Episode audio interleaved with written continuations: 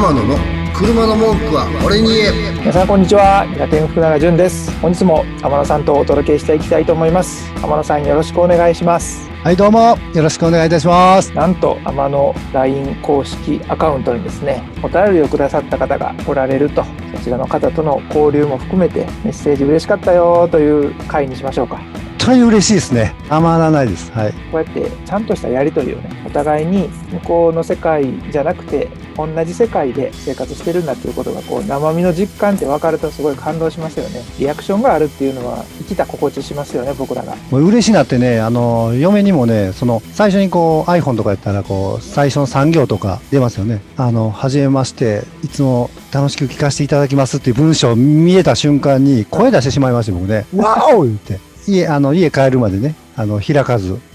で、嫁に、ちょっとこれ見て見て、この産業見て、言って。嫁と一緒に開きました。ドキドキしながら。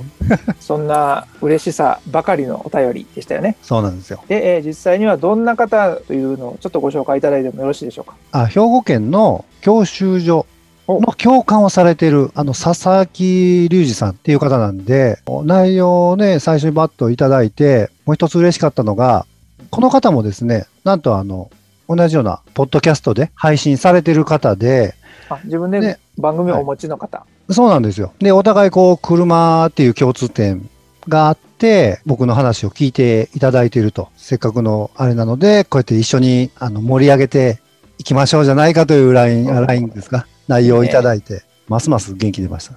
本当ですよね番組のタイトルは何ですか？車の運転は、この一言で上手くなる。ということはやっぱり教習所のはいあ。の講師はい。であられるがゆえに安心で安全でちゃんと運転してよねというプロフェッショナルの方がこの番組でも一言アドバイスをされてる、もうね、僕も聞かせていただきました。すごい、やっぱり背筋がこうピンと伸び伸びるような、やっぱり共感されてるだけあって、あ、ほんまにこう、もう一回、逆に一からこれ、あの、教習所行かなあかん運転になってるなっていう感覚になるような内容ですね。天野さん自身がご自身で免許取られた時に教習所の先生とかとこんなエピソードがあったよっていう話ありますか、ああ、思い出しますね。まあ、その、教習所って行く前に、うんまあ、私、田舎育ちで、実家がね、田舎なんですよ。うんで、家の下が広い川なんですよ。で、当時っていうのは僕が小学校5年の時だったんですね。で、その時に、これちょっとマニアックなまた話になるかもしれないんですが、とジムニーっていう鈴木のジープですね。で、これが2ストって言って、あの、2ストロークエンジン。今のエンジンは4ストロークなんですよ。で、2ストロークって言って、まあ、エンジンのそもそもの回転の仕方が違うんですね。音も、ポンポロポンポロポンポロポンポロってこう、可愛い音するんですよ。まあ多分、これ聞いてくれてはる人、特に、リュウジさんなんか絶対分かってくれはると思うんですけど、あ懐かしいな、みたいな。で、そのツーストのジムニーのミッションですね。を初めて乗ったんです。小学校5年の時に。運転です小学。校5年生で運転できる、はい。ハンドルもでっかかったんです。ハンドルとダッシュボードの隙間からしか顔、あの目目が届かないんで、めちゃめちゃ危ないやんか何人かで、なんか、こう、こうするんだ、こうするんだって言いながら、ミッションですよ、しかも。足も届く、つま先で踏んだりして。なぜか、小学校5年ぐらいからドドライビングをし教わって、教わってはい。そこでそこそこ教えてもらいながら、うんで、うちの親父が、親が、あの、その時当時、10トントラック、ダンプカーを乗ってて、うんで、ちょうどその現場が家の下とかあったんですよ。土木工事で。のまた運転席に乗って、お前ちょっとお前運転せよ、言うて。で今これお話しされてるのは行動じゃないから、行動じゃないです。あ、そうです。行動じゃないです。あの、本当にね、安全話じゃないはい、はい。安全な範囲での、まあ、過去のことなんでね、うんはい、そうです。うちの親父に運転を教わって、第一教官はうちの親父だったんですよ。おおなるほどねで、厳しかったですよ、そら。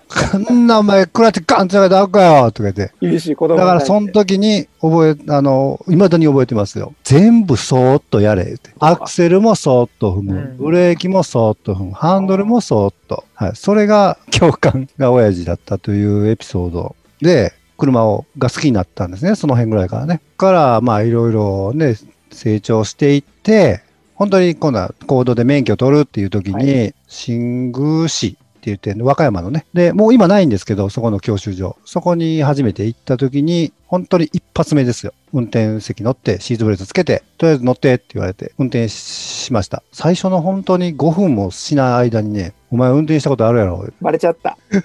うん、まあまあまあ、とか言いながら。もう特に何も言わへんし、好きに運転しって言われて。ああ、よたかった。だ決まった、決まったね、そのことはやれよって言われながら。うんで、路上教習出ました。わかりましたって言って、まあね、1分ぐらいして、チラッと横、ね、横目でチラッと見たら、寝てはるんですよ。まさかの、で、まさかこれ寝たふりしているわと思って、ああ、試されてる感じ。そう、試されてるわと思いながら、スーッと言ったら、いびきが聞こえ始めて、う ん寝てるーとか思って、まあいいや、こっちは集中して運転しようと思って。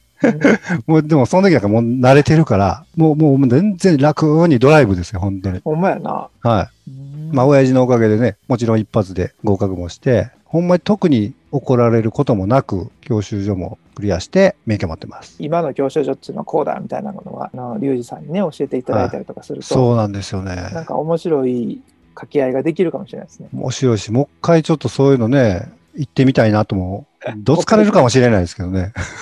これで車やっとんのか？みたいな 怒られるかもしれない。事故を絶対させない、ね、教え方をされてると思いますよね。うんうんそれでもやっぱり事故ってあると思いますし、あの、僕自身仕事がね、車を直す仕事で、かといって、事故ってほしいわけでもないんですよ。本当に本心から。もう逆にし仕方なく直しているっていうのが現状で。なので、多分思ってるとこは、あの、リュウジ先生と同じなんじゃないかなと。はい安全運転と安全な車、そうだね。安全安心、ね、はい特にうちなんか綺麗な車を意識してますんで。そんな佐々木さんからコメントいただいて、はいまあ今日番組をね、紹介させていただくという回を、緊急企画ですよ。なんかいいご縁ですよね。本当にいい、いいご縁です。リュウジさんの番組聞かれて、もうすべて勉強になりました。で、共感できる面とかもありますし。やはりこのタイトルにはそのままこう共通しているものがありましたか？この一言で上手くなるという。結局、うまいって何っていう真髄はやっぱついてはるんだろうなって感じますね。うん特にその聞いててヘッドチェックつってこう頭を動かす動向だとか、ミラーを使うとか。なんかもう明らかにもう僕らのその当たり前のようにやっちゃってるからはい忘れてる面っていっぱいあるじゃないですか。うん、ありますね。だから特に僕らのあの若い時に免許取る時よく首振れとかやって言われてたんですね。うん、首振れじゃないあれちゃんと見るため、ちゃんと見てるからチェックしてるんだよ。だ そういうのはやっぱヘッドチェックとか、おそらく、おそらくというか、間違いないと思うんですけども、このリュウジ先生は、あの、車も大好きだと思うんですよね。だからそういうマニアックな車のこう操作のネタだとか、あ、あのハンドルにハザードランプランプがついてると確かに安全でもあって、チューニングでもあるなと思いますね、僕の中で。わざわざポッチンってどこやったっけって探さなくてもすぐ手元にあるとか。結局そうやって改造してつけてるんで、それを逆に面白いと認識されてる先生なので、先生の中の先生じゃないかと。ごめんなさい、上上から目線で。ちょっとこの回をね、はいさっきリュウジさんに聞かれてはい。くださってると信じてね、なんか僕らからはこのズームもありますので、はい。何かでこう3人でね、対談形式のような感じで、いいですね。車愛を語るみたいなのが。したいですよね。ドキドキしますね。ワクワクドキドキですね。これが本当に令和のテクノロジーのご縁だと思うんですよ。そうっすよね。だから、あれなんですよ。僕も最近思ってるのは、コロナコロナってマイナス思考になるんやけど、逆にコロナのおかげで、うんこうやってね、こういうのも普及されて、いいもんにもなってるっていうのを、ちょっとそっちの方も心の切り替えというか、しながら使えるもんどんどん使っていきたいなと。音声だけでもご一緒できるような機会があれば、ぜひコラボレーションしましょ面白いじゃないですか。もう先生っていう真面目な方と、僕みたいな不真面目な、う。ナンパカーとか、そんなの題材にしてる我々が、はいまあ、ある意味ちょっとこう先生に喝を入れてもらうようなそうですね。そのギャップをね、はい。ではちょっと再度、えーお知らせしますと、番組名が車の運転はこの一言でうまくなる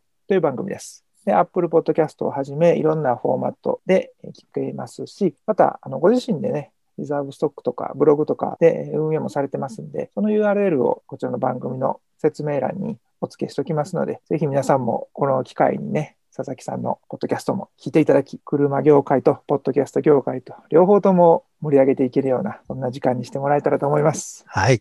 皆さん聞いてくださいね。では今日はですね、ちょっと緊急企画でコメントをいただいたのが嬉しすぎて番組紹介をさせていただきました。発射しちゃいました。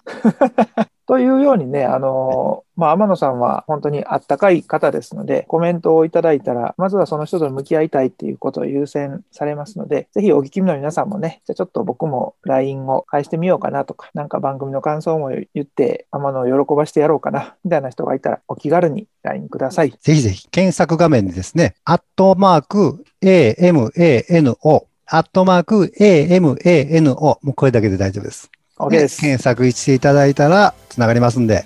ガンガン車の文句、ラジオの感想、いっぱいお届けしてください。では、佐々木さんの番組を聞きながら、はい、いつの日かコラボレーションできることを夢見て、また我々も自分たちの番組の収録を進めていきましょう。頑張ります。はい。では今回は、車の運転はこの一言でうまくなるという番組紹介、並びに佐々木さんへのお礼をお伝えさせていただきました。はい、天野さんありがとうございます。ありがとうございました。車の運転はこの一言で皆さんうまくなりながら安全安心綺麗な車で良いカーライフを天野の車の文句は俺に言えこの番組は提供天野ボディーワークスプロデュース制作キラテンナビゲーター順天堂でお送りしました。